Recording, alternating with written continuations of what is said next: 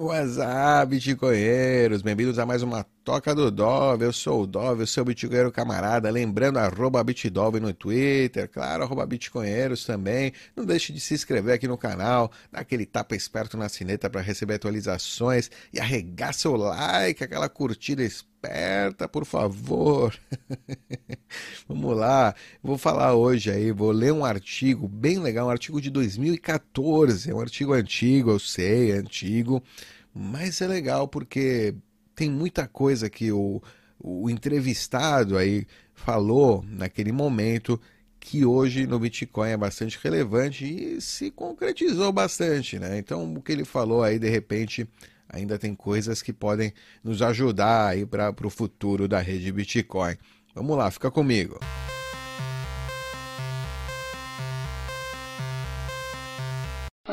Oh yeah, estou aqui na The Bitcoin Magazine, é uma revista aí sobre Bitcoin. Aliás, uma revista bastante bacana, legal, vale a pena conferir. Se sabe inglês, é, vale a pena entrar nela aí.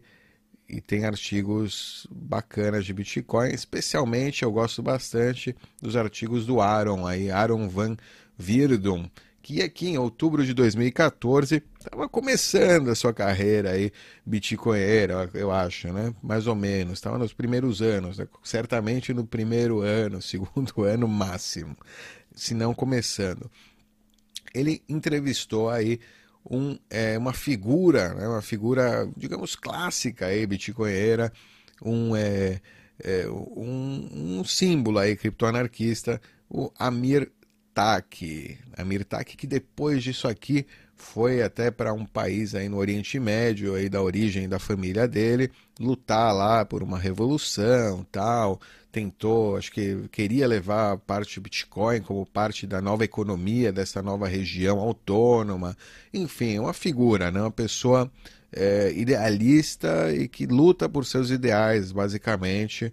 Não, não está sempre certo, mas tem muita coisa boa aí, é uma pessoa que tem a cabeça correta, eu acho, que acredito na forma como ele enxerga o Bitcoin, por isso que eu quero ler essa entrevista com ele, que eu achei muito boa, especialmente para o ano que ela aconteceu, né, 2014. Vamos lá, o que ele fala aí, né, o, o Bit, a tecnologia do Bitcoin em si só não vale nada, por si só não vale nada. Uma entrevista com o, a, a cabeça, a cara da Dark Wallet. No momento ele estava desenvolvendo aí uma carteira que chamava Dark Wallet. o, o, o frontman aí, o Amir Taki. Dark Wallet, o que ela queria, essa carteira basicamente era é, fazer CoinJoin, é o que é a Samurai, a Wasabi, hoje em dia a precedente aí, a primeira, o cara que, que começou aí a primeira ideia aí de CoinJoin foi o Amir Taki. Vamos lá. Se o se o Bitcoin tem o seu infant terrible, se, tem, se, ele tem o seu terrível, né? O seu é sua criança terrível, o Amir Tak é essa pessoa. Vivendo em um com um budget com é, bem curto de grana, né? Em espaços aí, em lugares, em Airbnbs aí, basicamente. No momento não existia, mas talvez em Airbnbs aí pela Europa, o TAC está é, liderando né, o, o contramovimento do Bitcoin é, é, anarquista, o contramovimento anarquista do Bitcoin, conhecido como Unsystem, não sistema, dissistema, e construiu uma, uma implementação alternativa para o Bitcoin, a Lib Bitcoin, né, livre, libre, libre Bitcoin, Lib Bitcoin, e ajudou a inventar né, o marketplace peer-to-peer, -peer, é, de pessoa a pessoa, o Dark Market, que depois foi, ou seja, o projeto que ele iniciou foi é, pego né, por outros é, developers, como o Brian, né, que continua lá, e foi renomeado aí como Open Bazaar, que aliás é uma boa ideia aí de marketing, porque Dark Market né, tem uma conotação negativa, basicamente. Open Bazaar foi melhor, mas também, né, enfim, saiu muito do que o Amir queria, né, basicamente. Mas vamos lá. Ele está, ele no momento ele é melhor conhecido como a, a cara da Dark Wallet, uma carteira de Bitcoin é, desenhada, criada para ofuscar as identidades dos usuários Bitcoin. Ofuscar, né? Para trazer privacidade, basicamente. Amir, seu principal, o, o, Vander, como é que chama ele? Van Virdon, o Aaron, Aaron Van o Aaron, Aaron pergunta para o Amir, Amir, a sua, o seu principal foco né, dentro do, da esfera do Bitcoin claramente são né, os features anônimos do Bitcoin, os recursos de anonimidade do Bitcoin e manter né, a, a, a moeda da internet dessa maneira. Por que você se importa tanto com isso? Né? Qual é a sua motivação? Amir responde: a anonimidade é importante porque o sistema financeiro atual ele está, né, tem rigged, tem o pessoal tá tipo contra nós, tem é, tá, tá, mexido, tem, não estão roubando aí contra nós, né? Tem gente aí que sabe muito mais do que deveria. No momento, o Estado ele rouba das pessoas através de é, é, taxas de impostos e inflação, que não só contribuem massivamente com o poder estatal e as guerras, mas também permitem que eles controlem quem pode acumular capital.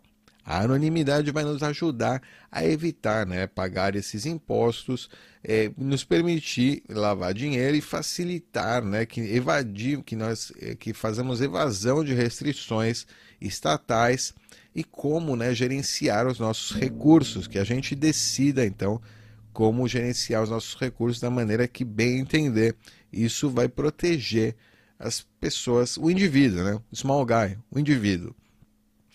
Ele fala é, o income, o Aaron, né? O income, é, as entradas de impostos utilizadas pelo Estado, elas não são utilizadas pelo Estado para ajudar também o indivíduo através de serviços públicos, por exemplo, ou subsídios, ou bem-estar social, né, welfare. É, bom, sim, ele fala sim, mas são coisas muito pequenas comparadas às restrições, né, ou como nós vivemos. O bem-estar social em particular é só o produto, né, o byproduct, ou seja, todos esses, esses coisinhas aí que te dão, as migalhas que te dão, né, são porque a gente tem um sistema quebrado para início de conversa. O custo de vida na nossa sociedade é artificialmente alto. Então você não pode, né? Ou seja, como o custo é artificialmente alto, porque né, o governo quer que você dependa dele, você não pode afford, você não pode é, pagar o que é, você não pode pagar então por essas coisas. Então a sua outra opção é ir para o estado de bem-estar social até que você possa se ajeitar, né?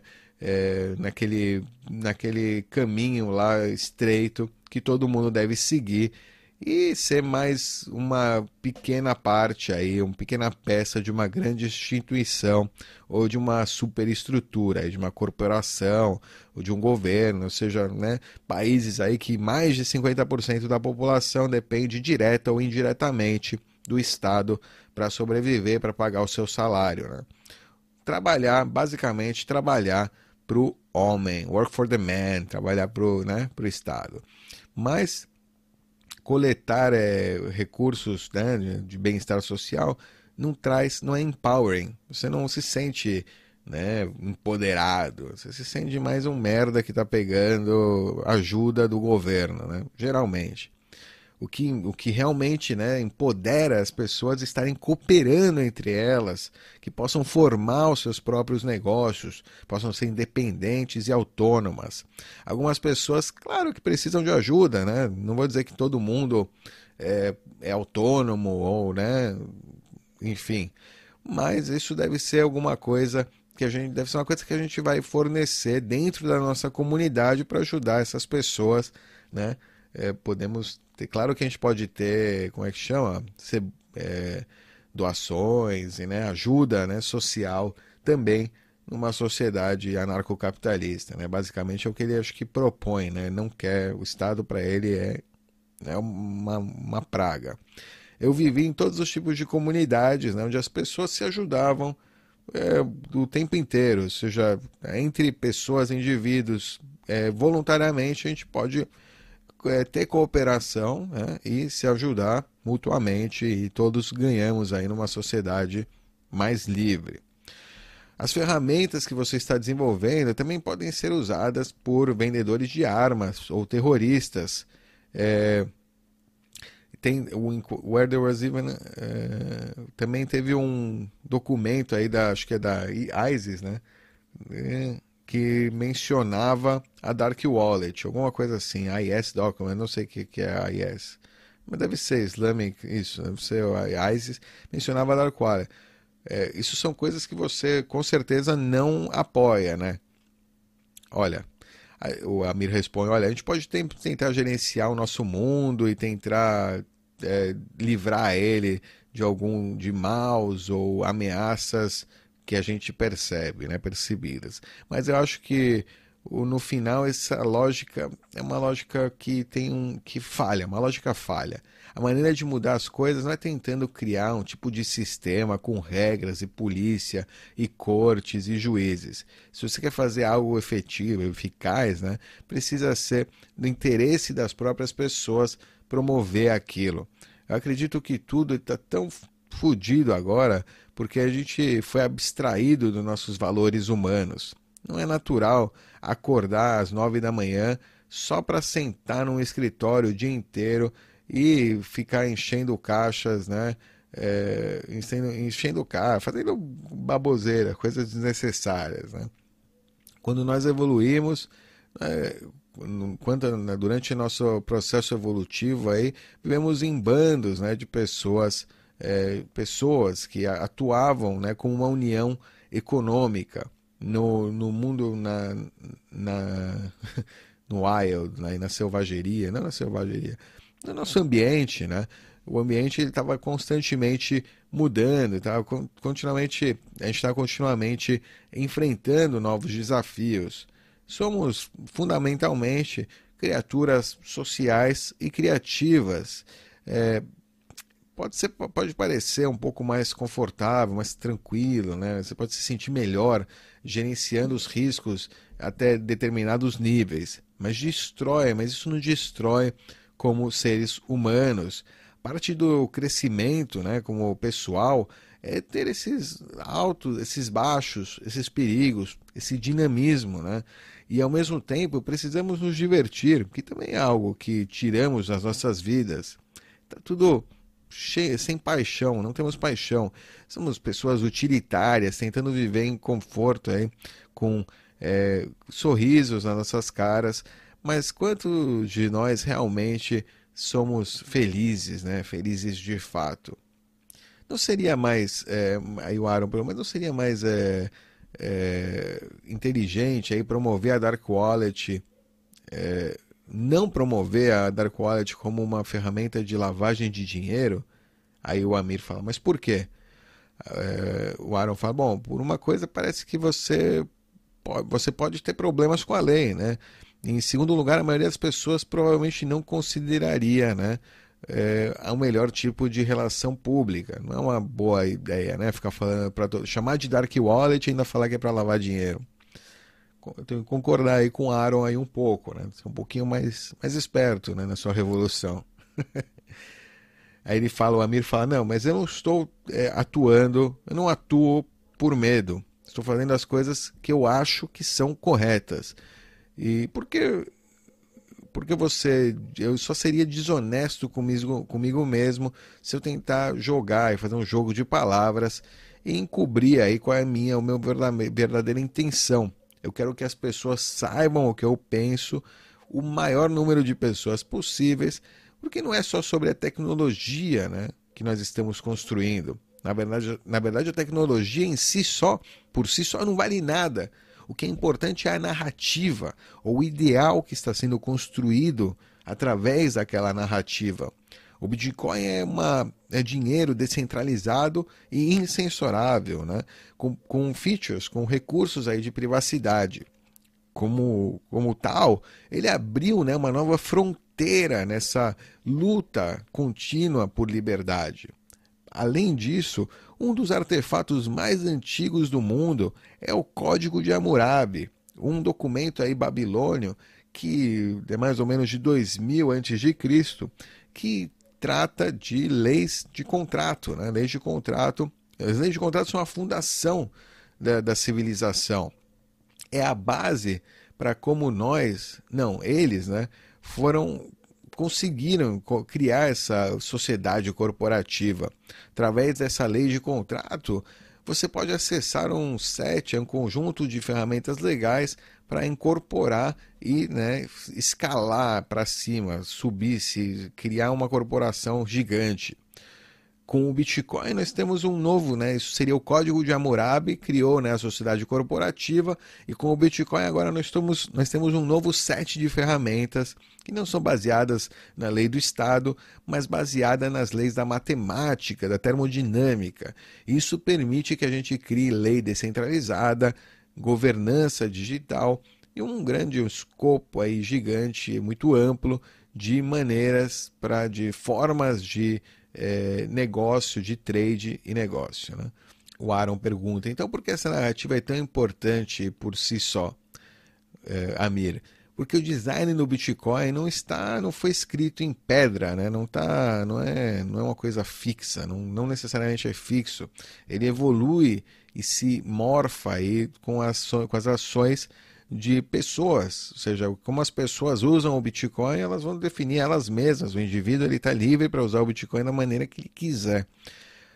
É, tem esse esse, esse meme aí do Honey Badger, tava começando aí o meme do Texugo do Mel, Honey Badger. É, dizendo, tipo, é uma besteira na cabeça dele, tipo, ah, o Bitcoin não se importa, o Bitcoin é o honey badger do dinheiro. Mas isso é falso, né? o Amir diz, isso é falso. O Bitcoin é um sistema de consenso, né, que está sujeito às ações de diferentes grupos de poder em cima dele. E o Bitcoin certamente pode ser corrompido, e muito, e muito. A gente está vendo agora aí o caso claro aí do Trace May. Primeiro Roger Ver, né, Bitcoin Cash, o caramba, colúdio aí de mineradores tal. E agora a gente está vendo uma. Estamos entrando aí na guerra pela privacidade e por isso esse esse coisa essa né o dark wallet o Amir o Amir em especial o Amir é, um, é, um, é alguém que realmente na cabeça dele é fundamental que a gente possa né, ter essas ferramentas de privacidade no Bitcoin. A gente vê agora o Trace Mayer, por exemplo, né, colocando FUD aí, falando não façam CoinJoin, não façam mixing. Também o governo americano, né, é, mandando aí, não falando que pode que é crime usar mixer, que vão considerar ser crime, né? Você é, querer mais privacidade no Bitcoin, né? Você estaria, né, entre criminosos, porque para que você quer privacidade? Você não tem o que que você está querendo esconder, né? ah, motherfucker. Oh yeah. Vamos lá. O Aaron pergunta: "Ah, o Bitcoin está sendo corrompido agora?" Aí o Amir responde: "É, de certa maneira, sim."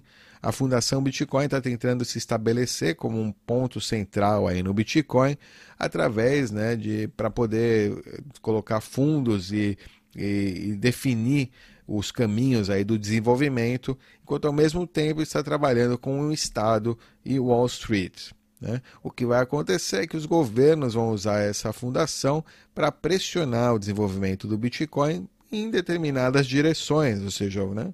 É, aconteceu mais ou menos, mais ou menos, mais ou menos é, o, com, por exemplo, com o Gavin Andreessen, né, o Chief Scientist, o cientista-chefe o, e o Lead Developer anterior, o Gavin Andreessen, ele é pago pela Fundação Bitcoin, né, que é ligada com o Estado e Wall Street, por exemplo, enquanto os seus amigos né, estão, são as grandes corporações Bitcoin, é, Segwit2x, BCH, toda essa porcaria aí aconteceu, ó, era esse colúdio aí, mas foi interessante ver que a rede Bitcoin não, não cedeu. Vamos lá. Então, naturalmente, ele é mais favorável né, ao, ao outlook, à visão dessas pessoas lá do estado de Wall Street com relação ao Bitcoin. Se já queremos mais privacidade, ele não vai querer colocar privacidade. Né? Queremos mais descentralização, não, melhor colocar em mineradores gigantes aí, a gente tem menos gente para controlar, né? O governo pensa. E se você olhar essas ações e decisões, ele fala que o Bitcoin como uma inovação aí de pagamento, ele fala sobre o Bitcoin como uma inovação dos pagamentos, né? Ele desenvolveu o protocolo de pagamento, que é uma porcaria, o BIP 71 que a gente viu agora que a BIP Pay, é...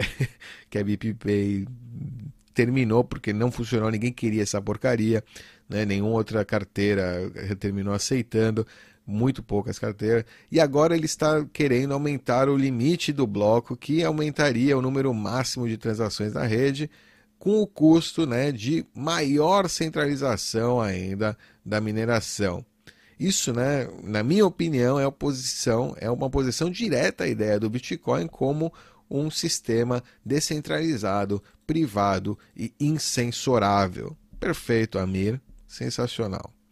É, aí o Aaron pergunta: Você não vê o Bitcoin como uma inovação de pagamentos? Não. Aí ele fala, o Amir fala: Não, ele não é muito bom para isso. A rede Bitcoin, no momento, ela está sendo subsidiada né, através de inflação que significa que as transações custam mais ou menos 30 dólares cada uma. Se a gente contar o subsídio, né, seria cada transação dividir o subsídio como se fosse um custo aí do pagamento, ela custa hoje, né? Isso era em 2014, quando o Bitcoin estava aí baixando dos mil para os 600 dólares, sei lá, que dia era? 2014, vamos voltar lá outubro, é, tava tipo uns 300 dólares. O Bitcoin valia 30 dólares cada transação, né? Pensa aí, hoje, se você fizer esse mesmo cálculo aí, provavelmente você vai chegar num valor maior até com o subsídio.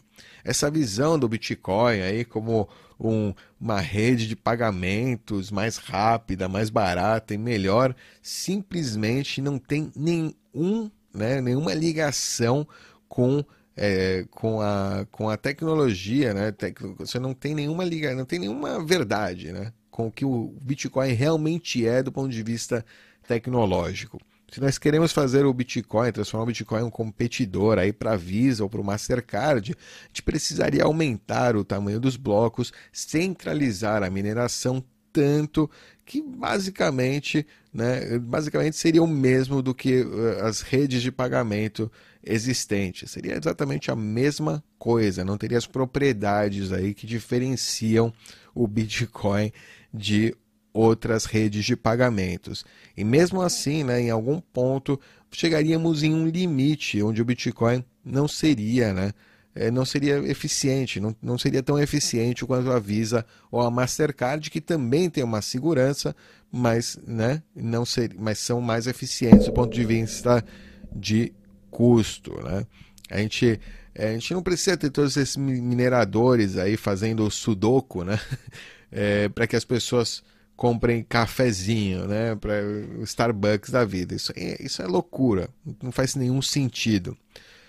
É, aí o Aaron fala, mas se a gente aumentar o tamanho do bloco, talvez o Bitcoin poderia, né? É, se a gente não aumentar o tamanho do bloco, é, o Bitcoin não só vai conseguir é, ter sete transações por segundo, né? A escalabilidade é bastante limitada. Aí o Amir corta ele, ó, escalabilidade Tenha cuidado com essa palavra. Se a gente aumentar o tamanho do bloco, o limite do bloco, a rede, essa bloated, essa blockchain cheia, né, é, dificultaria com que as pessoas rodassem full nodes, né? Você teria, você precisaria de um hardware maior, mais forte, mais, né, mais capaz aí para armazenar todos os dados necessários e, e, isso, né, dessa forma, não, não, teria, não teria uma boa escalabilidade. Né? Você, você precisaria de melhor hardware, então cada vez né, não é escalável isso aí. Os nodes terminam, a maioria dos nodes vão acabar saindo da rede. Mas se a gente manter o, blo o bloco limitado, as pessoas sempre podem us usar o Bitcoin para pagamentos, elas só terão né, que pagar uma taxa maior. Isso não precisa ser um problema especialmente para a funcionalidade né, é, do Bitcoin como um, é, um instrumento para você fazer o settlement, para fazer fechar né, dívidas. É, da maneira que os bancos funcionam hoje. Né? Os bancos não é que cada transação feita entre duas partes é enviada diretamente de uma conta de um banco para outra. Na, no fim das contas, né, eles adicionam todas as transações entre os bancos diferentes e é, fecham aí as suas dívidas no fim do dia. De uma forma similar, o Bitcoin poderia crescer para ser né, a infraestrutura, aí, o backbone de um novo paradigma financeiro, né? diferente é, diferente, né? Diferente então de uma rede de pagamentos que basicamente só vai, né? É, fazer um pouquinho de dano aí, uma diferença pequena na, na infraestrutura monetária existente. Ou seja, a ideia é ser um settlement layer, é ser o, a fundação, a base, uma base forte, mas que não precisa estar transacionando nela é, para tudo, para um cafezinho. Né? Você faz uma transação por mês, faz algumas transações por mês de grandes valores, né? É, entre partes grandes na, na rede. Enfim, os nodes aí seriam né, como bancos, basicamente, de uma certa forma. Alright? Algo do estilo. É o que ele quer dizer aqui. Né? Settlement Layer. É, e o Aaron fala, mas e, e, mesmo assim, né, o público geral provavelmente não vai se importar, né, não vai ter, não vai se importar com isso. Eles só querem é, transações rápidas e baratas. Bom, muitas pessoas dentro da comunidade de Bitcoin se importam, né, com a adoção em massa demais. Eles querem chegar a ela, alcançar ela a qualquer custo, né? O Roger Ver, por exemplo, né, mentindo aí para a galera essa narrativa, aliás, né, que ele está indo contra é bastante. É, o Roger é um dos, né, o, o Jesus, entre aspas, o Jesus auto-intitulado. Acho que o Amir aqui tem um, na minha, na minha visão de Jesus, tem um, acho que ele está mais postulado aí para esse cargo. Mas beleza, vamos dizer assim, o Roger seria, né, o, o auto-intitulado, né? Não importa, né, quanto eles, é, quanto compromisso, né, quanto a gente precisa fazer, porque eles acham quanto a gente vai, ah, vamos chegar num acordo, não importa quanto a gente esteja disposto a chegar num acordo, porque eles vão chegar, vão, eles acham, né, que o Bitcoin vai chegar em um ponto crítico onde, bum, vão, é, vai alcançar assim do nada, vai chegar, tudo revolucionou. Essa, esse tipo de mentalidade aí, de quick fix, né, que vai agora, vai, vai ser rápido é muito fácil para as pessoas é, imaginarem, né, se aterem a elas, mas não é baseada em é, mudança social verdadeira. É uma ilusão. Ela me lembra do movimento do Esperanto, né, que tinha, tinha uma divisão aí na comunidade. O Finavenco é, acreditava que a gente ia chegar nesse ponto de pivotal, aí onde de repente haveria uma, uma revolução global e as pessoas falariam Esperanto. Essa ideia foi rejeitada depois pelos raumismos. O raumismos apreciava o Esperanto como um movimento cultural, como um movimento social e como uma linguagem né, por si só. Eu rejeito o finavenco do Bitcoin.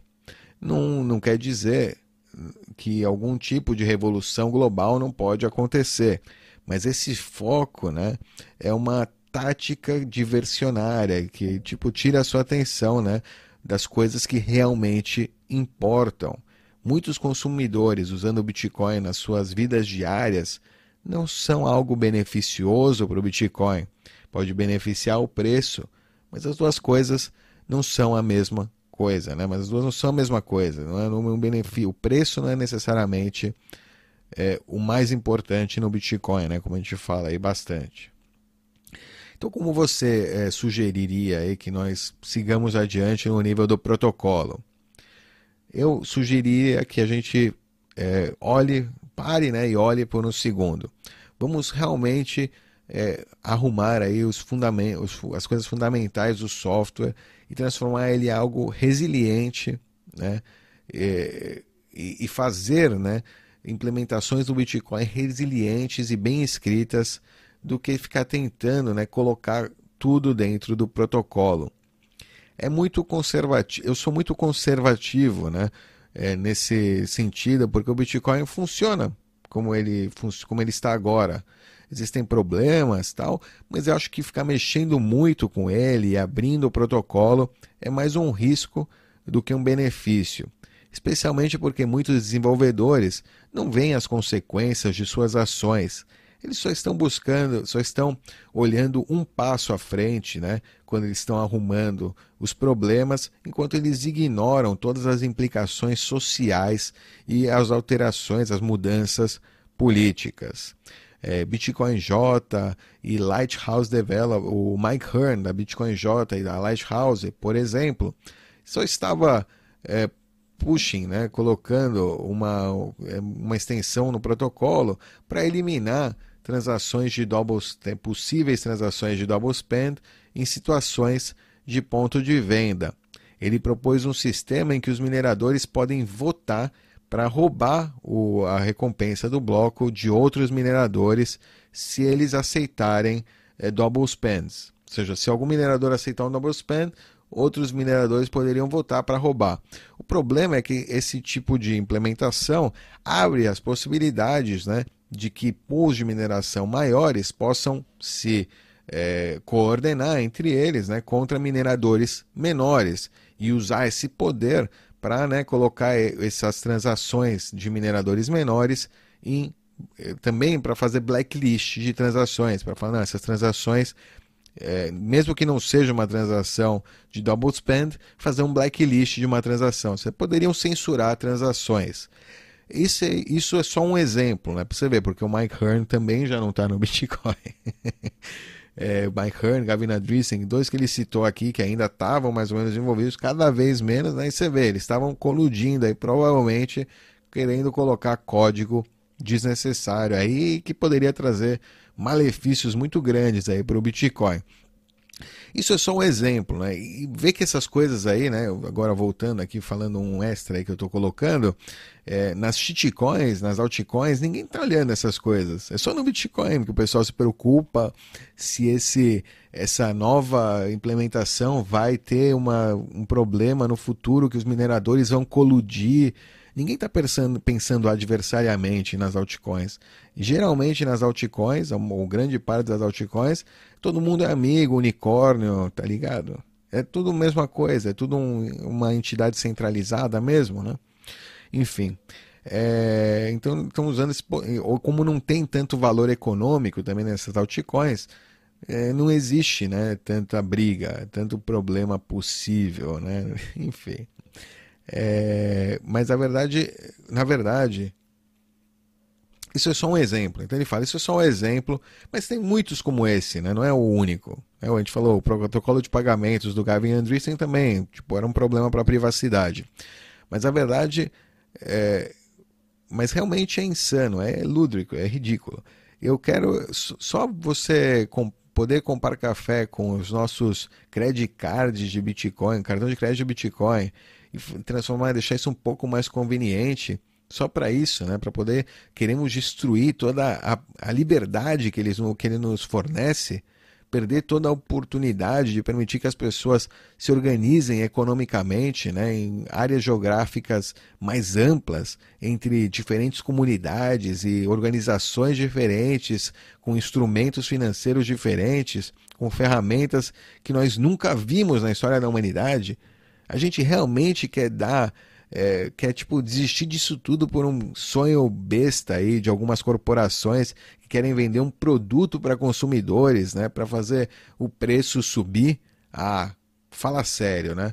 A gente está perdendo uma coisa gigante, né? uma coisa enorme se a gente sacrificar o Bitcoin em nome de, dessas besteiras, né? de transações mais rápidas e baratas. É, você, o Aaron fala, você obviamente é muito apaixonado por esses, por esses assuntos, por isso, né?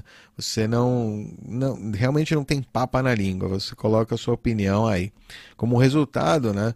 Você tipo ofendeu aí alguns developers do Bitcoin no passado, é, especialmente, né, por, pela cooperação dele deles com reguladores, regulamentação. Né? Você, mas você consegue, é, você consegue entender porque eles estariam é, chateados aí com a sua atitude? É, eu vou explicar aí o mindset aí dessas pessoas. Algumas dessas pessoas são só dumbasses, idiotas aí que na verdade que acreditam que precisamos de governo para nos proteger e toda essa baboseira. Mas a maioria deles realmente acredita, né, que eles são um tipo de ninja libertário, indo, indo tipo pela, pela na, na, escuridão, dentro do sistema, entrando no sistema para sabotar o sistema de dentro. Eles acreditam né, alguma coisa no privado, mas atuam totalmente diferente no, no público, né, para é, construir, criar apoio para o Bitcoin, sem perceber que o Bitcoin em si né, pode ser mudado. Ou seja, o Bitcoin não é uma coisa fixa, né? não está set in stone, como diz. Cada vez mais a gente vê que, nesse sentido, ele se equivoca, mas também, mas sim, não é fixo. Ele pode ser mudado, pode ser mudado. Então é, é um movimento social mais do que nada, né? de consenso social dos pares envolvidos, rodando software e implementando. Então, né, eu, desculpa, aí o Amir então continua. Então as pessoas que se opõem, né, a essa façada, de repente se transformam em uma ameaça. As pessoas que se opõem a essa. essa os caras estão fazendo, né? Ah, showzinho para o governo, para o governo ficar pianinho aí com o Bitcoin. Então, quem se opõe a essa façada, quem fala qual é a real, se transforma em uma ameaça, né? Porque ele não se conforma com, com a frente que eles estão colocando, né? O Bitcoin não é sobre isso, o Bitcoin é outra coisa. Então, a visão libertária agora, de repente, é algo que eles têm que. É, tirar aí do, do, do, do, do, do, marketing, né? Tirar, censurar. Pensamos que a gente, pensando, né? Eles acham que a gente precisa ganhar suporte de atores poderosos, né? De pessoas de, com poder aí para mudança governamental. Mas esse mindset lentamente no, leva à corrosão, a corrosão da ética deles, porque eles começam a pensar que é ok fazer um malzinho aí para um bem maior e alguma, de alguma forma eles racionalizam suas próprias ações através dessa construção, né? Tipo um construct, é, um sociopata em criação, né? Esses líderes Bitcoin entre aspas, pessoas que querem falar o que você tem, como você tem que usar o Bitcoin, qual que é o caminho que o Bitcoin deve levar, né? porque o Bitcoin tem que ser isso ou aquilo, né? Esses sociopatinhas libertários aí que a gente conhece. Esse é o verdadeiro caminho para a corrupção. Né? Não são essas grandes decisões, né? mas coisas pequenas do dia a dia. Se você é, abre a mão uma vez, né? Fica mais fácil abrir a mão outra vez, né? Fazer chegar um acordinho aí com o governo para a sua empresinha funcionar melhor, para você ter aí a sua posiçãozinha aí nesse mercadinho de Bitcoin aí de nicho que o governo te permite ter. Né? Então você continua indo, indo, indo, até que você já está tipo afundado, né? Na lama e acaba aceitando aí a Govcoin ou a Corpcoin, né? Enfim, a gente precisa se proteger desse tipo de coisa, se proteger disso.